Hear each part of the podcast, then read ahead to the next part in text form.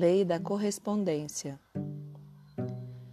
Coaduna as necessidades que se apresentam durante a concretização do propósito evolutivo com o potencial energético disponível para supri-la.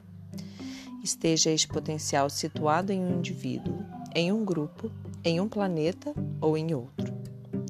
Por essa lei determinam-se as possibilidades de desenvolvimento de cada âmbito. Também por ela a energia exata e precisa para o momento é trazida a cada um. Enquanto pela lei da atração magnética, partículas em conjunturas atraem-se mutuamente e agregam-se por similaridades energéticas, pela lei da correspondência, os agrupamentos têm em conta uma globalidade de fatores, tais como os vínculos kármicos e destino.